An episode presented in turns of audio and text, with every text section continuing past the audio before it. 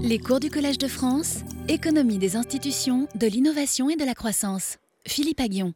Bon, je vais vous parler euh, aujourd'hui, je vais vous parler un petit peu de, révolution digitale et, euh, des implications, des effets que la révolution digitale peut avoir sur, sur euh, l'emploi, la croissance et les inégalités. Donc on va discuter un peu de ça et puis des, de quelques implications de politique économique. Voilà, donc euh, quelle heure est-il? Voilà, il est juste. euh, donc je, continue. Voilà, donc je vais parler d'intelligence artificielle euh, et on veut essayer de comprendre un petit peu qu'est-ce que c'est que l'intelligence artificielle et, et- quelles conséquences ça a sur l'économie.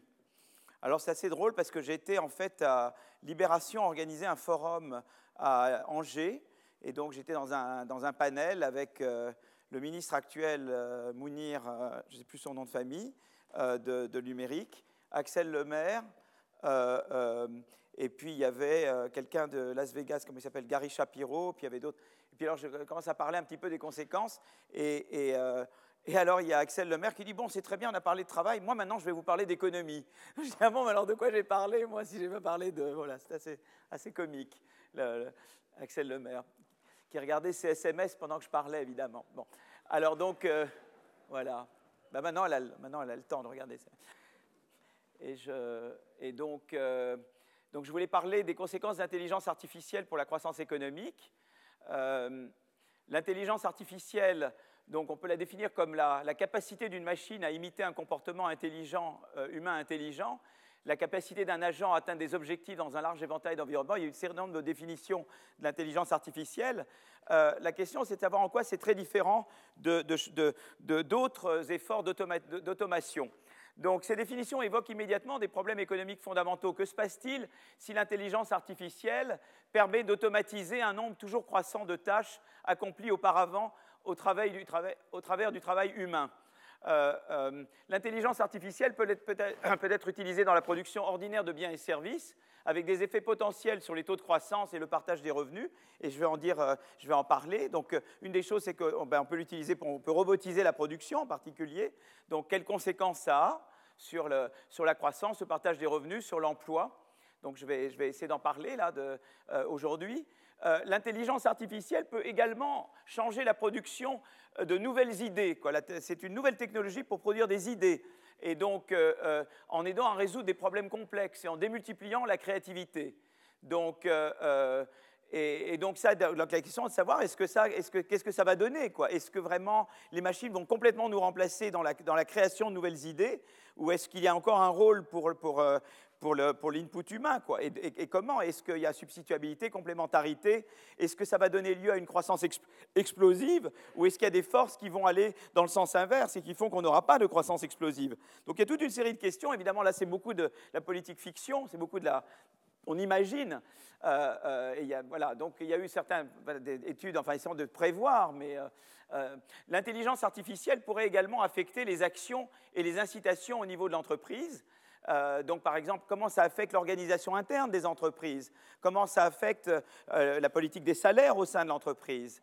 Euh, L'intelligence artificielle permet d'accélérer l'apprentissage et l'imitation et accélérer le processus de destruction créatrice. Donc peut-être que c'est plus, facile d'être imité, peut-être que c'est plus dur d'être imité. Donc là, il y a toute une question. Et, dans la mesure où ça accélère la destruction créatrice, quelles conséquences ça a pour la croissance? Donc je vais en reparler de tout ça.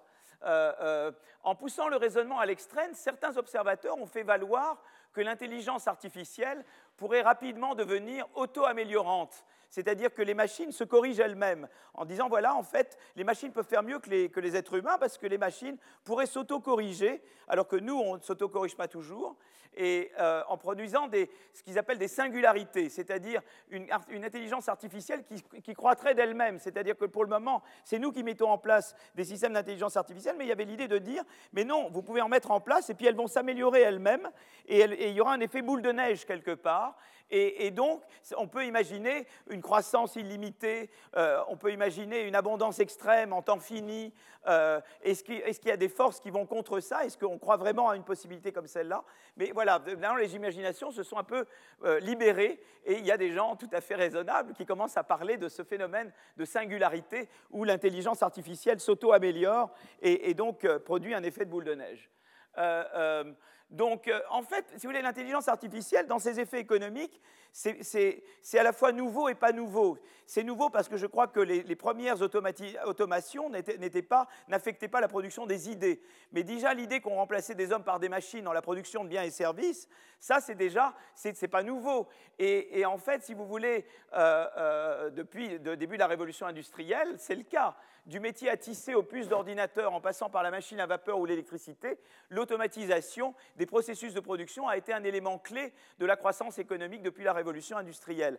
Et ce qui est très intéressant, si vous voulez, c'est que j'ai toujours mes vagues, quand je montrais la vague de la machine à vapeur, la vague de l'électricité, la vague des technologies de l'information, de la communication, euh, euh, si vous voulez, ce qui est très intéressant, c'est qu'à chaque fois qu'il y a eu euh, ces grandes révolutions industrielles, eh bien, on s'est posé le même genre de questions qu'on se pose maintenant à propos de, de la révolution digitale. C'est-à-dire qu'on s'est posé la question, est-ce que ça ne va pas créer du chômage de masse? Est-ce que ça ne va pas détruire beaucoup d'emplois? Quel effet ça aura sur l'inégalité? Et quel effet ça aura sur la croissance?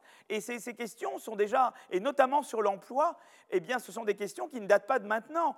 Quand il y a eu euh, la révolution de la machine à vapeur, il y a eu un, mouvement important euh, euh, en Angleterre, c'est ce qu'on appelle le ludisme, du nom d'un dirigeant, syndical qui s'appelait Luder. Donc on parle du ludisme. Et, le ludisme, c'était vraiment la crainte que la machine à vapeur se substitue euh, à l'homme et crée du chômage de masse. Et finalement, on a vu que ça n'a pas été le cas. C'est intéressant de regarder l'histoire quand même.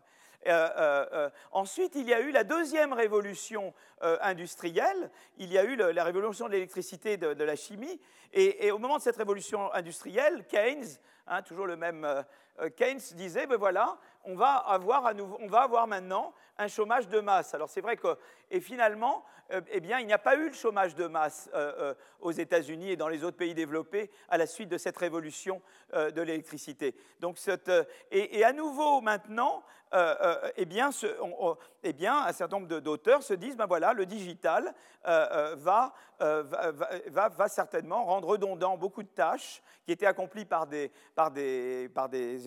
êtres humains, et donc risque à nouveau de créer beaucoup de chômage. Donc pourquoi, pourquoi pas partager le travail, pourquoi pas euh, mettre des revenus universels, etc.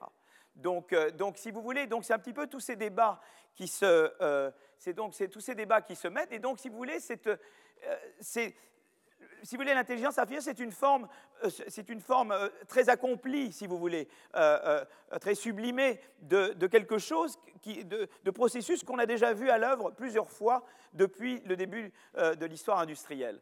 Euh, euh, donc euh, voilà, donc c'est une nouvelle forme d'automatisation qui affecte des tâches que l'on croyait auparavant hors de portée, comme par exemple résoudre des problèmes, comme jouer aux échecs, comme conduire, donc voilà, voilà des, tâches. Par exemple, c'est la, la, conduite de voiture, avec maintenant l'apparition de voitures autonomes, et des tâches qui appliquent des niveaux élevés de compétences. Par exemple, des services juridiques, les, services bancaires, la radiologie, certaines formes de recherche scientifique en laboratoire. Si vous voulez, c'était des occupations qui étaient, en fait très généralement, euh, euh, qui, requièrent beaucoup de qualifications et dont on pensait que, eh bien qu'elles ne seraient pas touchées par le phénomène d'automation. Donc si vous voulez, c'est ça qui est un peu la nouveauté, c'est qu'au départ, les premières formes d'automatisation de, des tâches concernaient surtout des tâches accomplies par des employés très non qualifiés.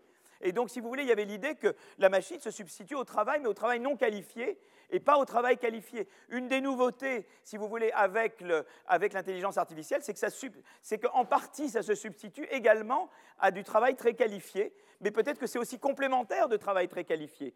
Et donc, euh, il y a tout un aspect, si vous voulez, de, substitution, mais il y a un aspect de complément. Et ce qu'on essaie ce que les économistes ont essayé de comprendre, c'est est-ce que c'est uniquement de la destruction d'emplois, mais est-ce qu'il n'y a pas aussi de la création d'emplois et quels sont les effets sur les inégalités, les effets sur la croissance? Voilà, c'est un petit peu, voilà, d'un petit peu l'introduction que je, que je vous donne là sur ce, sur ce sujet-là. Euh, euh, donc si on regarde un peu les effets sur la croissance, euh, eh bien, si vous voulez, on dit, bon, ben, d'abord, évidemment, on va produire de manière beaucoup plus efficace, on va pouvoir, et donc,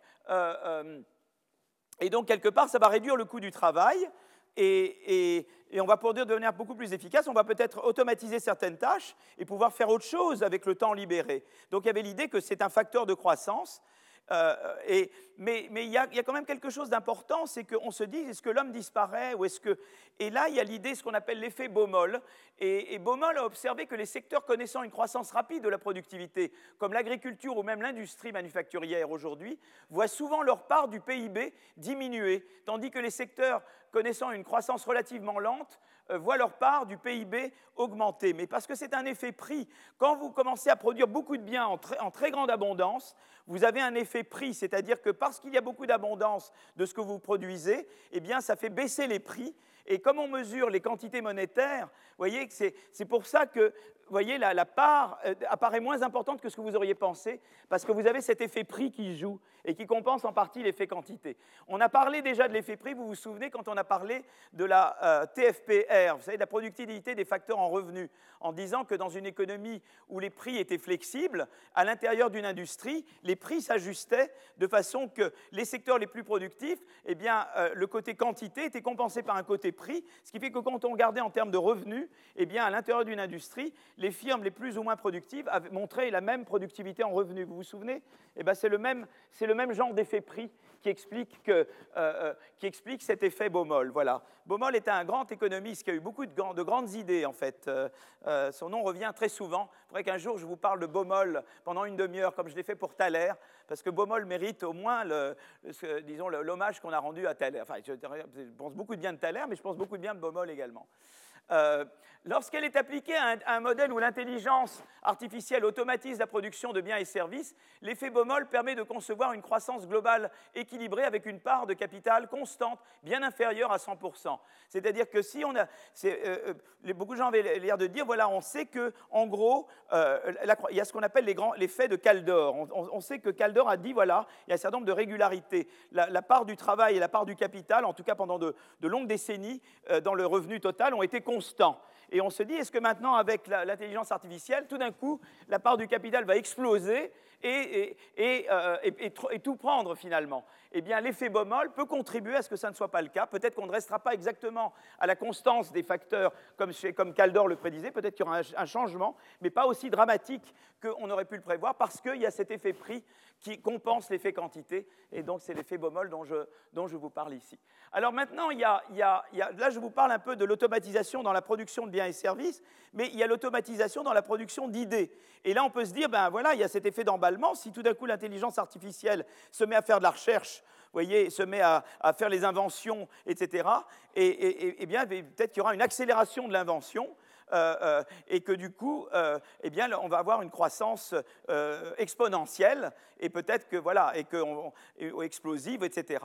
Et là, il y, a, un autre effet Baumol, mais c'est un effet Baumol différent, si vous voulez. Mais il y a encore cette idée que, eh bien, il y a des, forces qui vont dans le sens inverse. et, une des forces qui va dans le sens inverse, c'est la destruction créatrice. C'est-à-dire que de dire, voilà, mettons que vous soyez dans une situation où euh, euh, vous avez, pour faire euh, de l'innovation, vous avez deux stades de recherche. il y a un stade qui requiert un input humain, et là, et là les, machines peuvent remplacer. Quoi. Voilà. Et, ben, l'idée, si vous voulez, mais que quand même l'input humain est important au départ. C'est-à-dire que, par exemple, moi je pense beaucoup qu'il y aura toujours une créativité, une intuition euh, je pense, enfin voilà, je ne vois pas la machine, peut-être qu'avant il y a beaucoup de choses qu'on ne voyait pas la machine faire et que les machines se sont mis à faire. Mais disons que je pense qu'il y a un élément d'intuition, de folie, de, créativité chez nous qui est très difficilement reproductible par des machines. En tout cas, c'est quelque chose que moi je n'imagine pas maintenant, mais, tout est possible. Mais supposez euh, qu'il faille quand même, dans le procédure d'innovation, un premier stade où l'input humain est indispensable, euh, la nouvelle idée, le, nouveau, l'invention cunienne, si vous voulez. Et puis après, euh, il y a des problèmes à résoudre, etc., que les machines peuvent faire. Eh bien, ce qui peut se passer, c'est que peut-être que euh, eh bien, si vous voulez, l'emballement de la croissance fait que peut-être ce sera beaucoup plus facile qu'il y ait euh, de l'imitation, que je sois imité ou qu'il y ait quelqu'un qui fait quelque chose de mieux que moi. Et si j'anticipe ça, je ne vais pas vouloir euh, mettre l'input humain autant, et comme je ne mets pas l'input humain, eh bien la croissance ne se produira pas. Vous voyez ce que je veux dire? Je peux avoir un phénomène qui aille dans le sens inverse. tout ce qui fait l'emballement peut devenir une force négative dans la mesure où je pense que moi, si j'innove, quelqu'un d'autre va innover très très vite, et du coup, euh, pourquoi je vais devoir, je vais innover puisque très vite je vais être exproprié sur ce que je vais produire. Donc il y a des, c'est juste pour vous dire que pour toute force où on pense qu'il va y avoir un, effet explosif, vous avez des forces qui jouent contre, que ce soit que l'effet prix quand on parle d'intelligence artificielle dans la production de biens et services, ou que ce soit l'effet destruction créatrice ou imitation quand on regarde euh, l'intelligence artificielle comme producteur d'idées. Vous voyez, c'est un petit peu pour vous mettre un peu les, forces. Ben, tout ça, c'est de la spéculation, hein, évidemment. Hein. Euh, donc je vais, voilà, donc je vais maintenant, euh, donc ça c'est un petit peu le, euh, un petit peu les, questions qui se posent. Maintenant, tout ça, c'est de, la politique fiction, puisque nous ne savons pas, nous n'avons pas encore vu l'intelligence artificielle vraiment à l'œuvre dans l'innovation, dans le processus de fabrication d'idées, donc on ne sait pas exactement ce qui va se passer en, matière d'imitation et de destruction créatrice.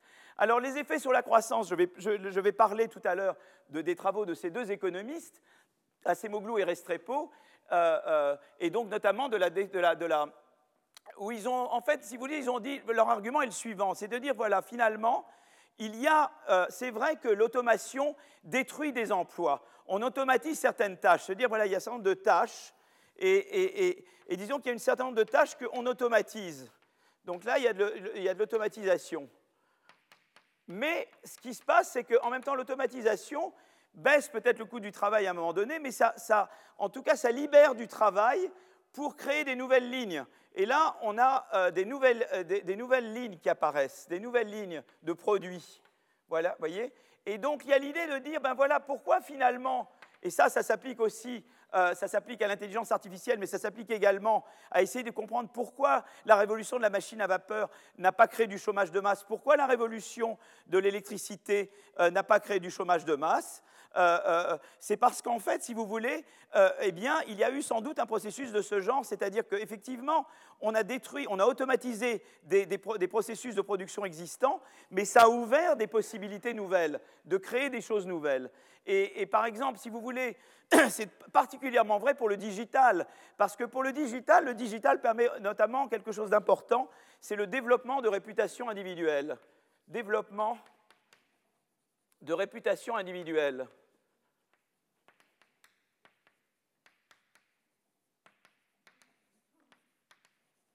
Et par exemple, si vous voulez, euh, vous avez par exemple dans les taxis, vous avez G7. Bon, c'est très important d'avoir G7, c'est une très, très bonne tout à fait. Euh, mais ce qui se passe, c'est que G7, c'est un label. Bon, vous avez Uber, vous pourriez dire, on est un autre. Mais ce qui se passe maintenant avec le digital, c'est qu'on peut développer sa réputation individuellement. C'est-à-dire que les gens peuvent savoir tout de suite si vous êtes un bon conducteur, un mauvais conducteur. Par exemple, Blablacar, ça repose énormément sur la réputation du. Ben voilà, on, partage, euh, on partage la conduite avec d'autres, mais euh, euh, on sait on, sait tout sur leur, sur leur passé comme conducteur, vous voyez, où on sait beaucoup de choses, voilà, où s'ils sont des... Et donc, et pareil pour les hôtels, et pareil le, le Airbnb, etc. Donc, c'est-à-dire que maintenant, grâce au digital, on peut développer des réputations individuelles. C'est vrai pour le service à la personne, c'est vrai pour toute une série d'activités. Et du coup, ça permet à beaucoup de gens de dire, mais moi, maintenant, je peux, je n'ai pas besoin de rentrer dans G7, je peux moi-même créer quelque chose parce que je développe une réputation individuellement. Donc, si vous voulez, c'est euh, intéressant de se dire, voilà, euh, euh, voilà c'est vrai que l'intelligence artificielle détruit des emplois, mais elle crée énormément de possibilités de création d'emplois. Et là, le, problème qui se pose, évidemment, c'est comment faire en sorte que, eh bien, on puisse passer des emplois détruits aux nouveaux emplois. Et quel est le système social qu'on met en place pour rendre ça le, plus voilà, pour le faciliter et le rendre le moins, le moins douloureux possible. Euh, euh, donc, si vous voulez, ça, donc il y a toute une série de questions qui sont posées par ça. Mais, mais, mais, si vous voulez, il y a vraiment cette vision. Vous automatisez des lignes existantes, mais du coup, vous, vous, encouragez la création de nouvelles lignes, euh, de, de, nouvelles lignes de produits, ou de faire de la recherche dans de nouveaux domaines. Et, donc, pareil pour la recherche, c'est-à-dire dans la mesure où peut-être il y a une partie de la recherche, tout ce qui est computation, calcul, etc., qui est facilité, ça permet de travailler sur beaucoup plus de problèmes et donc d'élargir le champ euh, de l'innovation. Donc, si vous voulez, c'est ce qu'on veut comprendre, c'est la résultante de ces forces contradictoires et comment et comment c'est vécu, quoi, et comment, et comment, comment les sociétés sont plus ou moins bonnes à gérer à gérer, si vous voulez, les, deux forces contradictoires. Voilà, c'est un peu, c'est un peu ça la question qui est, voilà, les questions que posent euh, euh, les inégalités. Alors évidemment, euh, alors là, c'est intéressant parce qu'évidemment, a priori, on va se dire, bah, c'est le travail qualifié qui profite davantage que le travail non qualifié, qui lui est beaucoup plus vulnérable au développement des, des robots et, des, et, de l'intelligence artificielle. Mais en fait, on va voir qu'il y, y, a des forces intéressantes en matière d'inégalité. C'est-à-dire que ça va plus loin que ça. Et, je vais vous parler plus en détail de, euh, de, comment la mécanisation, l'innovation et l'intelligence artificielle peuvent affecter euh, l'inégalité. Donc ça, c'est intéressant. Et on va voir en fait qu'il y a une chose, un résultat très surprenant. La prime salariale liée au travail dans les entreprises intensives en intelligence artificielle peut être plus élevée pour les professions moins qualifiées, ce qui peut aller contre votre intuition. Et je vais vous expliquer tout à l'heure d'où vient, euh, vient cette, cette idée-là. Euh, alors, les questions, si vous voulez, euh, qui ont motivé, un certain nombre de questions. Qu'est-ce qui a motivé l'introduction des robots? Donc ça, c'est une grande question. Il y a des travaux qui, voilà, qui, montrent, il y a différentes explications, mais qu'est-ce qui a pu motiver l'introduction des robots? Deuxièmement, euh, évidemment, comme je disais tout à l'heure, on veut comprendre les conséquences de l'intelligence artificielle sur comment organiser les marchés du travail, comment adapter, comment organiser le système éducatif, comment adapter la politique de la concurrence et la protection des droits de propriété intellectuelle, comment réorganiser l'État? Donc il y a toute une série de questions qui se posent évidemment euh, quand on est une économie euh, euh, qui, introduit et qui développe l'intelligence artificielle, et donc on pourra en parler à la fin de cette... Donc ça c'est un peu mon introduction générale, et je vais maintenant, je vais maintenant passer tout de suite au, cœur de, l'analyse. Alors je, vais commencer par, par ce premier papier. Voilà, est-ce que. Donc, euh, je. Diaporama. Voilà. Ah oui, donc annulé, là, je ne comprends pas. Microsoft, professionnel. Déclaration de confidentialité, je ne comprends pas, là. Voilà. Ben, c'est absolument pas confidentiel, tout est, tout est public. Voilà. Voilà, c'est bon, là. Voilà, c'est bien.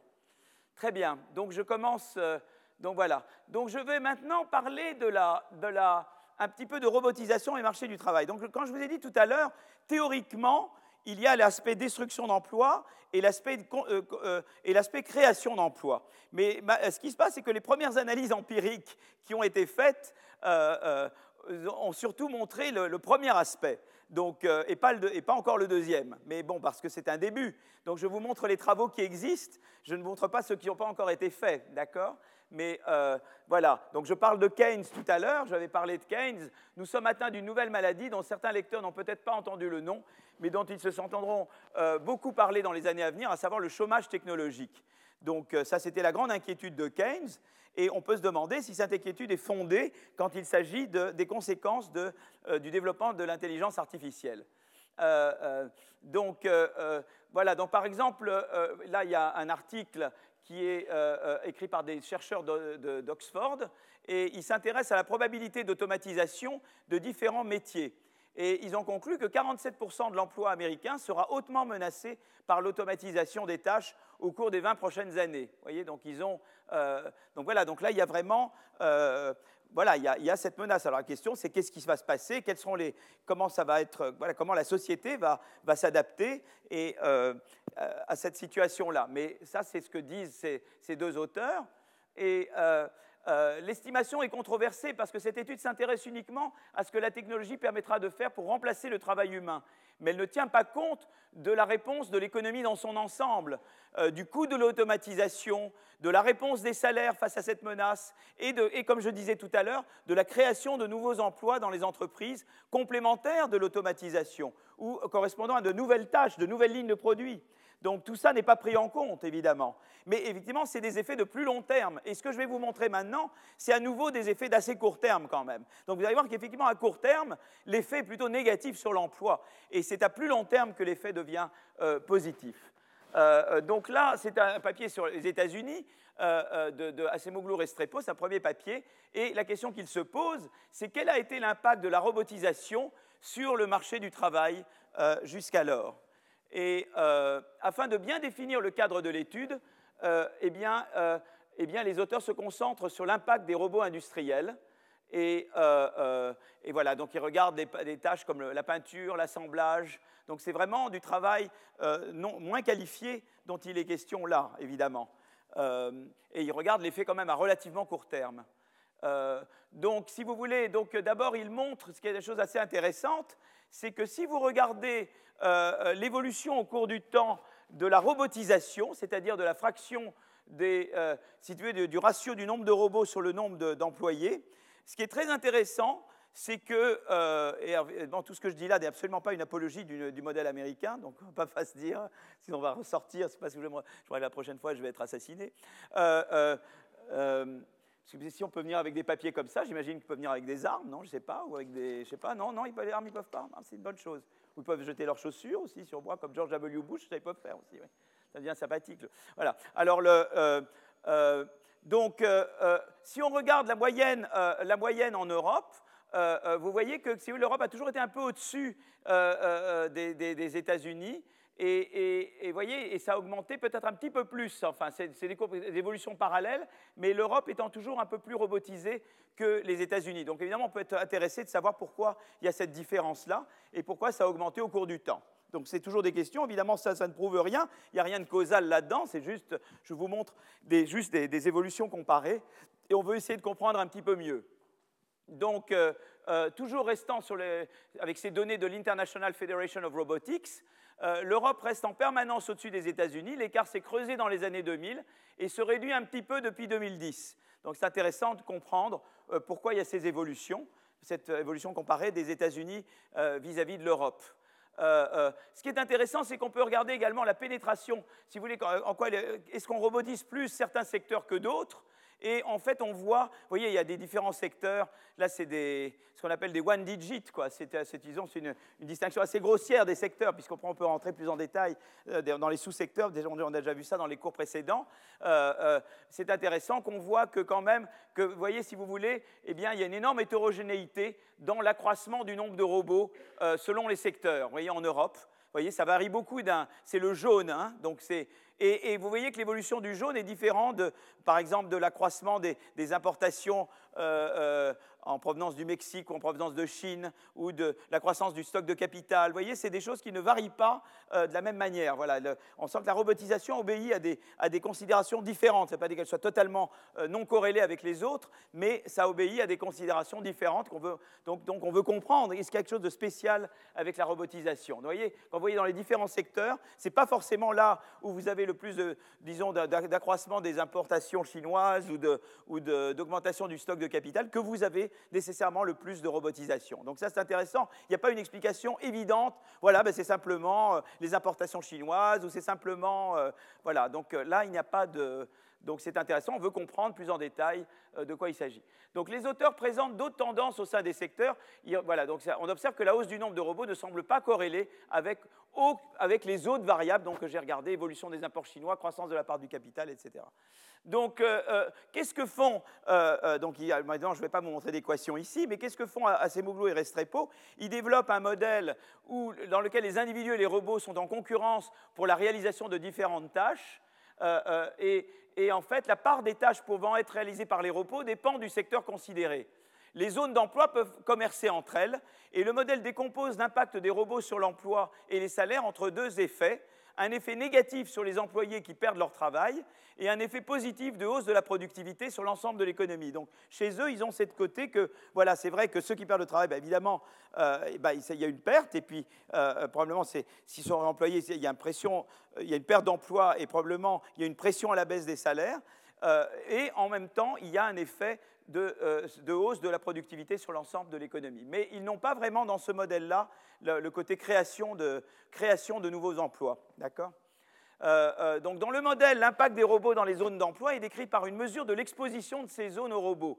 Et donc quand on regarde une zone C, eh bien, on dit l'exposition aux robots, eh bien, on sait qu'il y a, une, il y a on, on, dit, voilà, c'est l'exposition nationalement c'est ce qu'on appelle un, indice de Bartik, en fait. C'est-à-dire qu'on dit, voilà, c'est là, on regarde au niveau national les, différentes industries, quelle est leur exposition aux robots, et dans la région que vous considérez, vous regardez la place de chaque industrie dans cette région.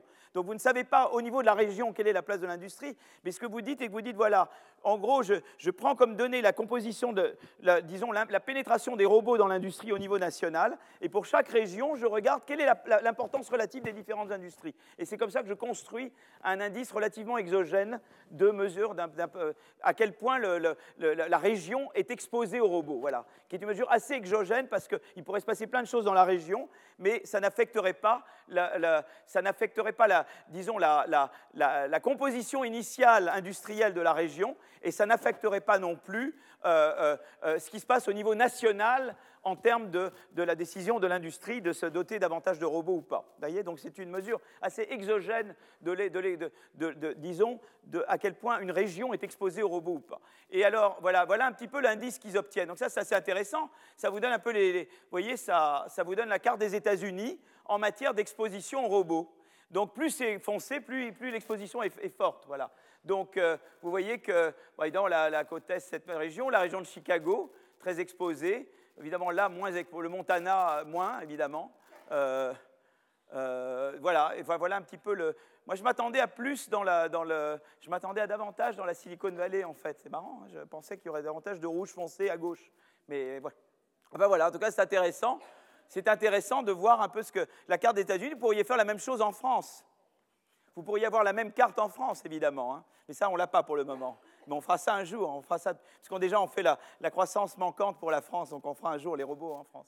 Voilà.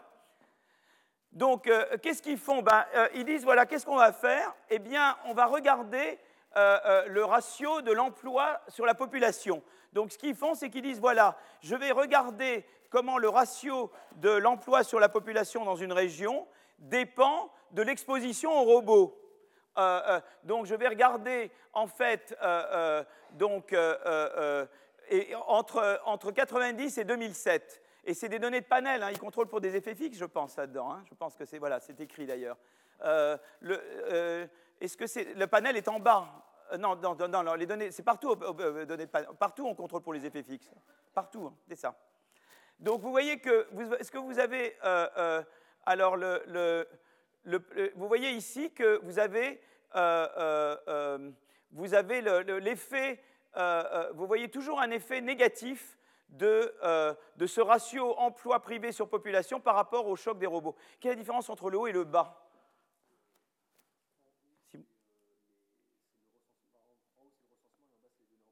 Ah oui, d'accord. Données employeurs en bas et recensement en haut. D'accord. Merci, Simon. Merci beaucoup. Donc voilà. Donc voilà, en tout cas, quelle que soit la manière dont je mesure l'emploi, si c'est le, recensement privé ou si c'est les, mesures, euh, on, retrouve à chaque fois cet effet très négatif. Donc, on voit vraiment que les endroits où il y a plus de robots, ben, l'emploi baisse. Voilà. Mais c'est évidemment encore à nouveau un effet de court terme, puisqu'il peut y avoir des effets de long terme qui ne sont pas, qui ne sont pas pris en compte ici. D'accord?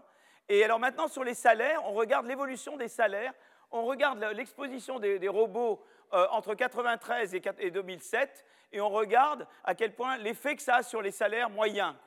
Et euh, on regarde les salaires horaires ou les salaires hebdomadaires. Donc les salaires horaires, c'est en haut, les salaires hebdomadaires, c'est en bas.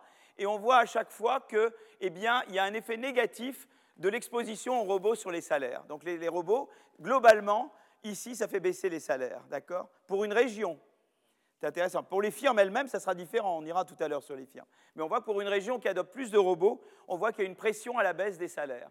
Donc ça fait, à court terme, ça fait baisser l'emploi, les nouvelles ne sont pas bonnes. L'emploi baisse et les salaires baissent, d'accord? Euh, euh, alors évidemment, tout ça, c'est des corrélations, et il n'y a pas de, on voudrait, nous, une, une vraie causalité euh, de l'effet des robots. Moi, il me semblait que quand même, il me semblait quand même qu'on avait avec Bartik déjà pas mal d'exogénité, donc déjà, c'est assez exogène avec Bartik, mais les, auteurs peuvent être toujours sujets à la, critique, que même au niveau national, l'adoption de robots peut provenir d'une réponse au problème économique, encore qu'elle ne serait pas régionale, elle serait nationale. Donc moi, je veux bien qu'on fasse ce, truc-là. Moi, je pense déjà avec Barty qu'on avait déjà quelque chose de raisonnablement exogène. Donc si un secteur représente un point important dans une zone d'emploi et qu'il est en difficulté, cela aura également un effet négatif sur l'emploi dans cette zone, en même temps que ce sera un effet sur l'adoption des robots. Donc vous avez un petit peu peur que vous ayez quelque chose, un troisième facteur, que ce ne soit pas directement l'effet des robots sur l'adoption des robots sur les, sur les salaires ou l'emploi, mais que ce soit un troisième facteur qui est la santé économique et qui a un impact à la fois sur l'emploi et par ailleurs sur les robots. Et que vous, en fait, c'est la corrélation que vous avez vue et pas vraiment l'effet causal direct de l'adoption de robots sur l'emploi et les salaires. Voilà. Donc, euh, euh, donc, en gros, vous avez un petit peu peur. Vous, vous vous intéressez à cette causalité-là mais euh, euh, il se peut qu'il y ait un truc qui s'appelle les santé économiques d'un secteur au niveau national, qui ait en fait un effet à la fois sur ça et sur ça, et du coup, tout ce que vous mesurez, c'est que en fait, ces deux variables sont corrélées à quelque chose d'autre, qui est la santé économique du secteur, et qui n'est pas vraiment la causalité que vous voulez mettre en évidence, d'accord? Donc, euh, donc ce que, de ce à ce moment-là, donc les auteurs vont utiliser un instrument, c'est-à-dire quelque chose qui va faire varier cette chose-là et qui ne va affecter celle-ci que parce qu'elle fait varier cette chose-là. C'est ça l'idée d'un instrument. Hein. Donc, euh, euh, et donc, ils vont utiliser un qui permet de ne capter que les installations de robots dues à des progrès technologiques. Donc, ils vont prendre comme instrument l'installation de robots par industrie dans l'ensemble des économies avancées du monde. Comme ça, c'est bien parce que ça ne vient pas juste du secteur national aux États-Unis. En gros, on a peur qu'il se passe quelque chose aux États-Unis et que, voilà, euh, un, mauvais tweet de je ne sais pas qui, et à ce moment-là, euh, tout, part à volo. Alors, du coup, on dit, voilà, on va, noyer le tweet dans, l'économie avancée mondiale. Et, euh, donc, et donc, voilà l'installation de robots par industrie. Comme ça, on a l'idée que c'est ce secteur, mais pas tellement aux États-Unis seulement, c'est la propension du secteur à se robotiser. Voilà, c'est ça l'idée, quoi. Et euh, mondialement. Et, donc, euh, voilà. Et comme les pays font face à des circonstances économiques différentes, l'évolution des robots dans l'ensemble des pays est, un bon instrument pour mesurer la propension d'un secteur à se robotiser, indépendamment des contingences qui peuvent se passer aux, même au niveau national américain.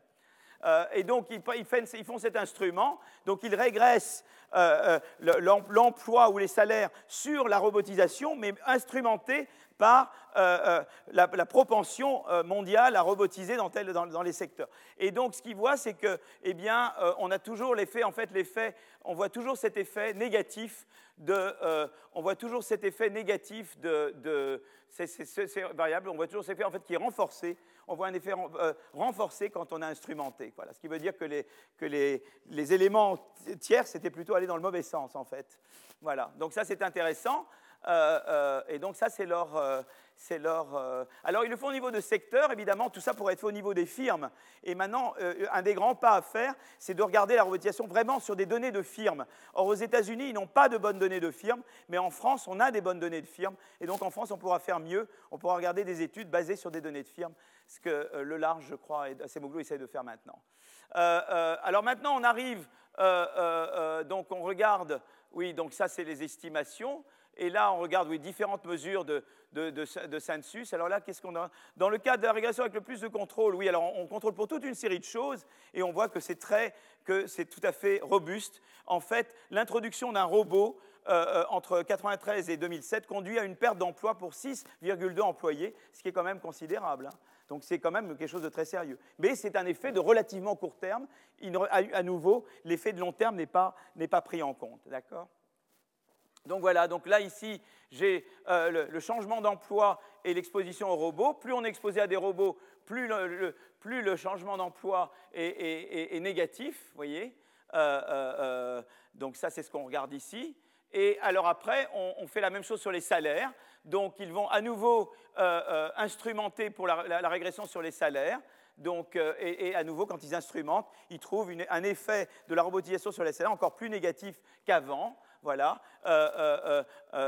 ils disent l'introduction d'un robot pour 1000 employés dans une zone d'emploi conduit à une baisse, là j'ai oublié le U, le E, des salaires de 0,73%, ce qui est quand même très important. Hein. Euh, voilà, donc, et à nouveau, là, on a maintenant ce qu'on représente, c'est le changement des salaires horaires en fonction de l'exposition aux robots, en fonction de la menace de robotisation dans la région, de la propension de la région à être robotisée. Et on voit que plus une région a une propension à être robotisée, puisqu'elle est exposée à la robotisation, plus ça fait baisser euh, le, salaire dans cette... Euh, dans cette voilà. Donc, alors maintenant, ce qui est intéressant, c'est qu'on peut regarder l'impact par profession. Donc, euh, euh, et, ce qui est intéressant, notamment en différence longue, et on voit qu'évidemment, ça affecte d'abord les, voyez, les, tâches les moins qualifiées et les plus routines, donc, euh, et, moins, et moins les tâches managériales, ou moins, un peu moins les services d'ailleurs. Et donc, on peut voir aussi, donc ça, c'est le genre de, voyez, de, on va voir selon les professions, et on voit que finalement l'impact est très négatif sur l'ensemble, l'impact est négatif sur l'ensemble des professions, mais l'impact est beaucoup plus marqué sur les professions manuelles, routinières ou d'assemblage que sur les métiers de service ou de commerce, par exemple. Donc, c'est intéressant de regarder. Euh, et après, on pourra regarder par qualification, mais ça, je ne l'ai pas. Ils ont par qualification, je crois. Si après. Euh, ah oui, selon le niveau d'études, voilà, on y est. Euh, encore une fois, quel que soit le niveau d'études, l'impact est négatif euh, sur, l'emploi et les salaires, mais plus marqué pour des individus n'ayant pas suivi de cursus universitaire, notamment l'impact sur les salaires est, plus négatif sur, ceux qui n'ont pas suivi, qui n'ont pas suivi un cursus universitaire et, obtenu un, diplôme universitaire. Donc voilà, c'est intéressant, c'est ce à quoi on s'attend évidemment. Hein. Euh, il y a l'impact homme-femme. On remarque également que l'effet de l'emploi est plus négatif sur les hommes que sur les femmes, quel que soit le niveau d'études. L'effet est moins marqué sur les salaires, parce que probablement déjà, on sous-paye, probablement c'est le fait qu'on sous-paye les, femmes, et que, donc, euh, et donc ça doit refléter, reflète probablement, certainement, ça doit être le candidat numéro un. Quoi. Voilà, donc les conclusions jusqu'à maintenant de cette étude-là, qui est une étude très partielle, c'est un tout début d'étude empirique sur les effets économiques de la, robotisation, euh, euh, eh bien, euh, eh bien on regarde donc l'effet de la robotisation sur l'emploi et les salaires aux États-Unis, mais c'est des effets de court terme, et on voit que les effets sont négatifs sur l'emploi et les salaires, mais plus négatifs pour les, tâches les plus routinières ou pour les professions moins éduquées. donc voilà, mais mais ce qui est intéressant, c'est que l'effet est négatif, mais, d'une disons, d'une ampleur euh, euh, euh, comparable à celle des révolutions industrielles du passé. Voyez donc, donc c'est ça, parce que la question évidemment est de savoir, mais il avait encore un peu tôt, est-ce que ça va être très différent cette fois-ci des, des, révolutions industrielles passées, machines à vapeur, électricité. Et là, on attend encore, si vous voulez. Donc, y a, donc là, on a encore trop peu de données, mais la question est de savoir est-ce que c'est, est-ce is this time different Voilà. Et donc la question est encore posée et ouverte par cette, par cette étude. Voilà. Donc je ça termine mon, deuxième. Est-ce que vous êtes encore, là? Voilà. Bon, alors je vais maintenant euh, échapper. Alors le problème, c'est comment je. Ah voilà, c'est bon, ça marche, ça marche, ça marche, ça marche. Voilà. Il est quelle heure là? Il est 53. Est-ce que, euh, est que vous voulez que je. J'avais, je vais peut-être reprendre? Est-ce que je peut-être je continue? Ça va? C'est bon de continuer? Puisque nous avons eu une petite récréation au début je ne sais pas ce que ça va être la prochaine fois. C'est vraiment. Euh, je vous conseille de venir rien pour voir à quelle sauce je vais être mangé. Voilà. Très bien.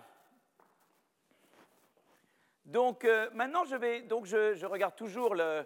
Euh, je vais regarder maintenant le lien entre robotisation et démographie. Donc c'est un autre article des mêmes. c'est un autre article des mêmes, des mêmes, des mêmes auteurs. Euh, euh, et, donc, euh, ils regardent un petit peu le, lien avec la démographie. Donc, ils sont toujours intéressés, évidemment, par cette comparaison Europe-États-Unis, quoi, en gros. Je crois que ça les a beaucoup motivés. Alors là, ils ont mis la Corée du Sud. Vous voyez, donc ça c'est intéressant. On a rajouté la courbe Corée du Sud aux autres courbes. Et donc, ils sont intéressés et ils veulent avoir un petit peu. donc, donc, on voit qu'il y a cette, cette différence Europe-États-Unis. Et, et on veut essayer de l'expliquer. Pour le moment, ce qu'on a regardé tout à l'heure, ce n'était pas expliquer les différences, on a regardé l'effet de la robotisation sur des variables économiques comme l'emploi et les salaires. Mais on n'a pas parlé de, euh, des causes de, de la robotisation. Voilà. Donc, donc là, qu'est-ce qu'il regarde? Eh bien, il, regarde la démographie comme, comme une possible explication. Voilà. Donc, donc ça, c'est un nouveau papier qu'ils ont présenté récemment. Et, donc, on peut mettre. Et ce qu'ils font, c'est qu'en en fait, ils mettent en parallèle euh, deux choses. Un, c'est l'évolution dans l'adoption des robots, c'est-à-dire la courbe, les courbes que je vous ai montrées euh, il, y a, une minute. Et puis, de l'autre côté, eh bien, le vieillissement de la population. Le ratio du nombre de personnes de plus de 56 ans au nombre de personnes entre 36 et 55. Et donc, qu'est-ce qu'on observe? Euh, Eh bien, c'est assez intéressant parce que, regardez, il y a quand même une similitude on observe euh, les pays dans lesquels le vieillissement de la population a été le plus marqué semblent avoir connu une forte robotisation. C'est pour ça qu'ils ont mis la Corée du Sud, parce qu'apparemment la Corée du Sud est très sujette euh, au vieillissement, et donc ils ont observé qu'il y avait une plus grande robotisation. Voilà. le phénomène de vieillissement est moins marqué aux États-Unis et s'accompagne d'une robotisation de l'économie moins grande. Donc, ils ont essayé de dire, ben voilà, peut-être un des facteurs qui sous-tend la différence États-Unis-Europe peut être dû peut-être la démographie. Donc ils vont explorer ce canal. Euh, il y a d'autres canaux certainement, mais eux se concentrent sur celui-là. Vous savez, en économie, après, on, essaie de faire une chose, on essaie de la pousser le plus possible et de voir tout ce qu'on peut en tirer. en tout cas l'esprit ouvert et se disant, euh, mon explication n'est certainement pas la seule, mais on veut voir s'il y, a quelque chose derrière. Voilà. Donc, euh, donc et vous voyez que dans les deux cas, la courbe pour le... ici, c'est l'Allemagne. Vous voyez, dans les deux cas, l'Allemagne est au-dessus des autres Et donc la question, c'est de savoir est-ce qu'il y a vraiment une causalité? Est-ce que c'est une coïncidence? Ou est-ce qu'il y a une causalité de l'un à l'autre? D'accord? Donc euh, euh, demandons-nous dans quelle mesure une population vieillissante pourrait avoir un impact économique euh, donc, si vous voulez, l'idée, c'est de dire, bien, une population vieillissante, on peut se dire, ben, il y a plusieurs aspects, mais peut-être qu'une population vieillissante, on a une, pénurie de main-d'œuvre qui ne permet pas de répondre aux besoins de la population. Peut-être qu'aussi, il y a le, côté qu'on euh, euh, produit moins parce qu'il y, y, a plus d'épargne et donc il y a moins de demandes quelque part et donc moins de production à cause de moins de demandes. Voilà, donc il y a différents aspects. Il peut y avoir un côté, euh, côté demande et un, côté offre, si vous voulez. Mais disons que l'explication la plus immédiate, c'est de se dire, bien voilà, on a, on, a, des pénuries, surtout dans, dans, dans, certaines, dans certaines catégories, à certaines tranches d'âge, et euh, cette catégorie peut-être augmente beaucoup les coûts de production, et on se dit c'est peut-être là qu'on veut mettre des robots pour pallier, pour, pour, pour justement pallier à cette insuffisance de l'offre de, de, travail. Voilà.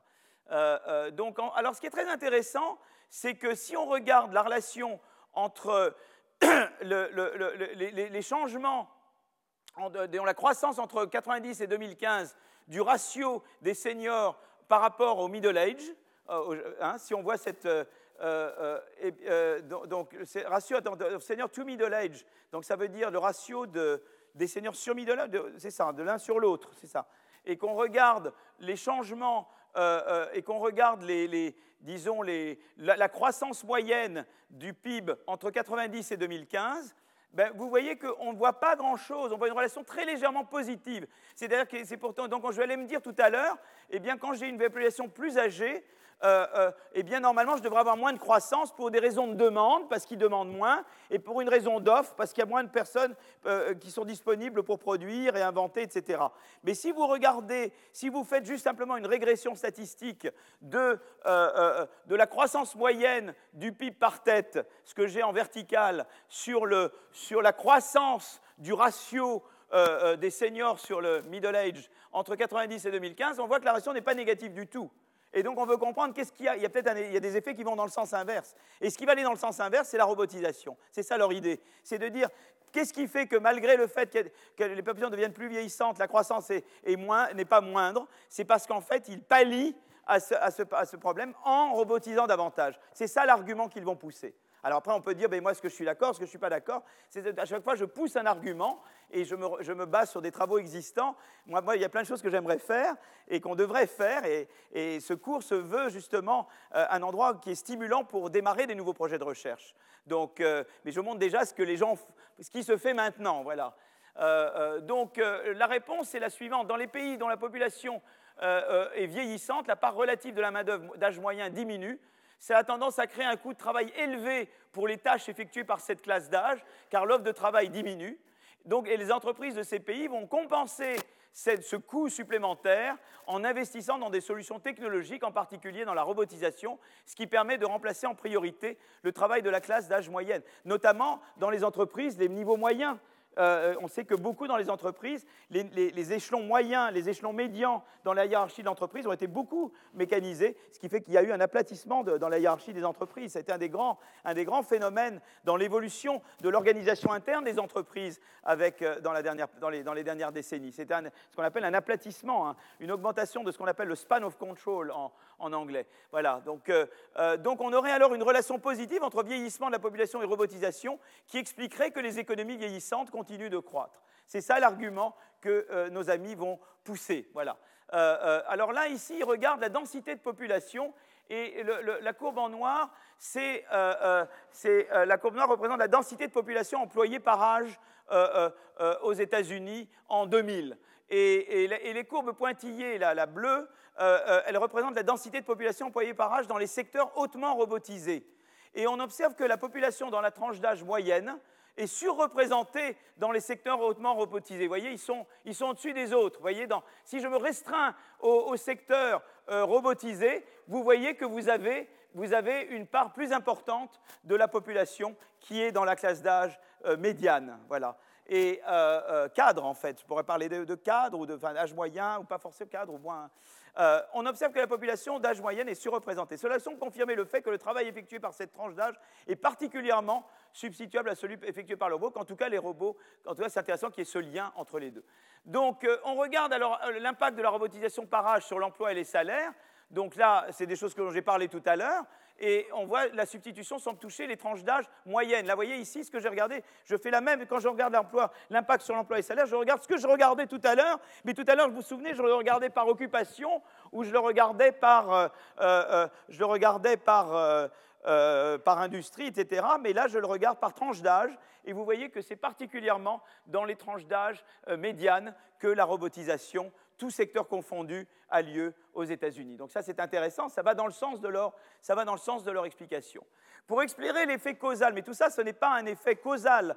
Donc eux, ils veulent un effet, disons, de, l'âge sur le ratio des robots par rapport à la force de travail. Ah, j'ai fait une bêtise là. Non, c'est bon, on y arrive, voilà. Donc, euh, euh, donc ils veulent regarder l'effet de l'âge sur le, voyez, l'effet de la démographie sur l'adoption de robots. Donc, euh, ils veulent donc l'effet causal du vieillissement sur la robotisation. Et donc, on va reprendre la méthodologie de l'article de ce que j'ai présenté juste avant, mais euh, en exploitant cette fois la variabilité entre les différents pays. Donc, on regarde euh, à, gauche, c'est l'augmentation du nombre de robots pour 1000 personnes employées entre 1993 et 2014. Et à droite, euh, euh, c'est l'évolution entre 90 et 25 de, du ratio entre nombre d'employés seniors et nombre d'employés d'âge moyen. D'accord? Et ce que je veux, c'est d'avoir une causalité de l'évolution du ratio sur l'évolution de, de, disons, de la robotisation. D'accord? Donc, euh, si je regarde, si je fais simplement une, une, régression statistique sans instrument, je vois qu'effectivement, et je regarde entre différents pays, donc là, je pense qu'on a un cross-country panel, probablement, un panel avec effet fixe pays, je pense quand même. Hein.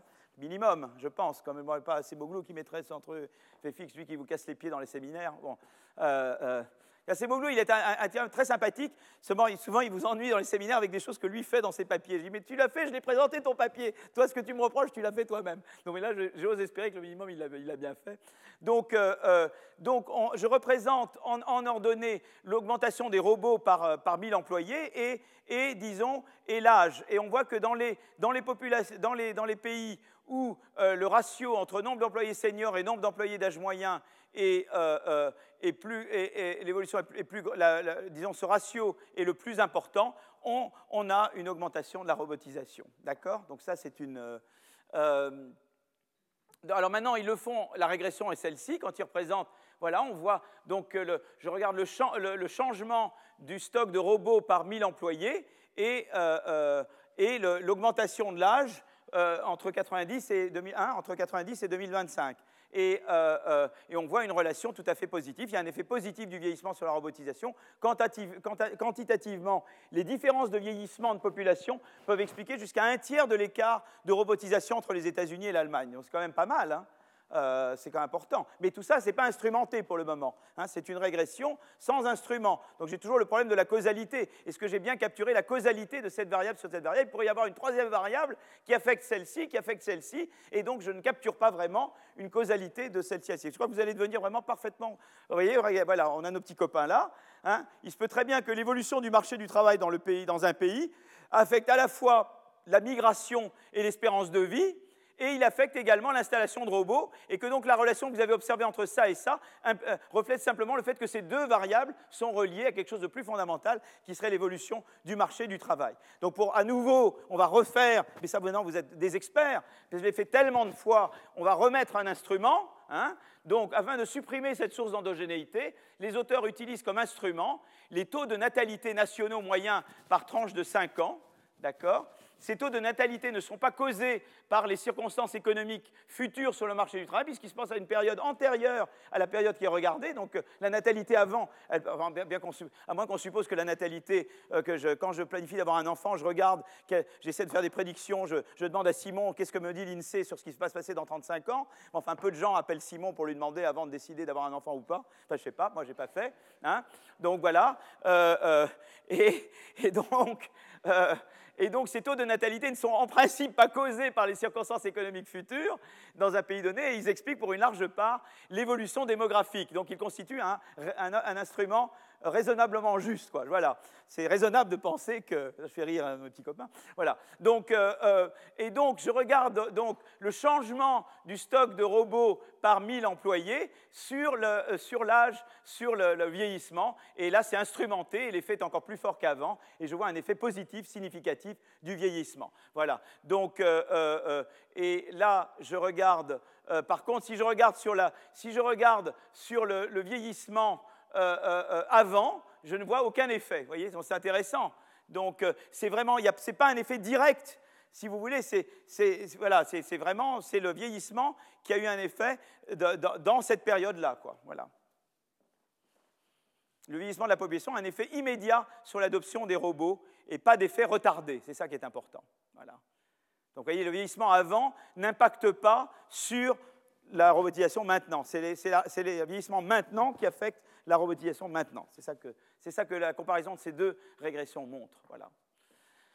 Donc d'autres variables qui sont susceptibles de décrire l'adoption de robots, euh, qui vont dans le sens de, la même histoire, c'est ils vont regarder l'évolution de la part d'import de différents types d'appareils robotiques. Donc au lieu de dire je vais contrôler par le, ils vont dire ben voilà je, vais euh, euh, regarder par les imports. Voilà donc ils vont, ils vont, ils vont au, lieu de, au lieu de regarder la robotisation elle-même, ils vont dire ben je vais regarder l'importation euh, euh, disons, je vais regarder si euh, dans un pays donné, j'ai davantage, je réagis davantage au vieillissement en important davantage, si, dans, les biens intermédiaires que j'importe, la fraction des robots dans ces biens intermédiaires est plus grande. D'accord? Et on voit qu'effectivement, il y a une relation positive entre vieillissement et l'intensité d'importation en, en robots. Voilà. Euh, euh, donc, euh, donc ça, c'est tout à fait compatible à ce qu'on avait avant. voilà. Et, à ce moment-là également, on va instrumenter, on va faire le même instrument qu'avant. On va instrumenter par les taux de natalité avant, comme on a fait avant, mais ce qui change, c'est la variable de gauche. Au lieu de dire les robots simplement, là, c'est les importations, c'est les importations en robots, et on voit à nouveau que on a des, là, c'est les effets de la régression sans instrumentation, et là, dès qu'on instrumente, voilà, ça, c'est les effets de la régression avec instrumentation. Et on voit dans différents secteurs de l'économie. Donc ça, c'est tous les robots industriels, mais on voit que c'est en particulier important pour les distributeurs automatiques. C'est significatif, sauf pour les distributeurs automatiques. Ah ouais, ça c'est intéressant. Voilà, ça c'est ah, intéressant pour, pas pour.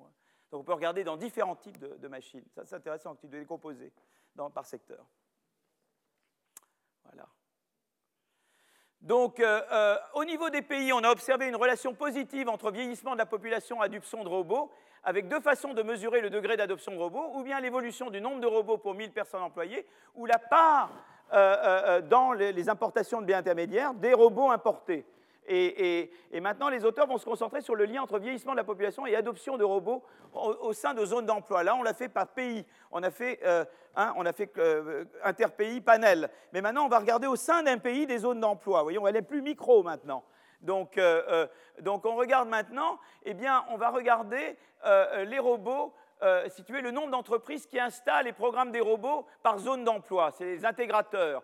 On va voir comment le, le nombre d'intégrateurs, disons, euh, évolue avec le, vieillissement. Mais là maintenant, c'est dans une zone. Le Z, c'est une zone d'emploi au sein des États-Unis. Donc on n'est pas en train de regarder États-Unis versus France versus Allemagne. On regarde maintenant au sein d'une zone d'emploi aux États-Unis. Donc pareil, les auteurs font d'abord une régression simple, ça on appelle OLS, puis une régression instrumentée avec le même instrument que celui utilisé précédemment, le taux de natalité moyen par zone d'emploi avant 90.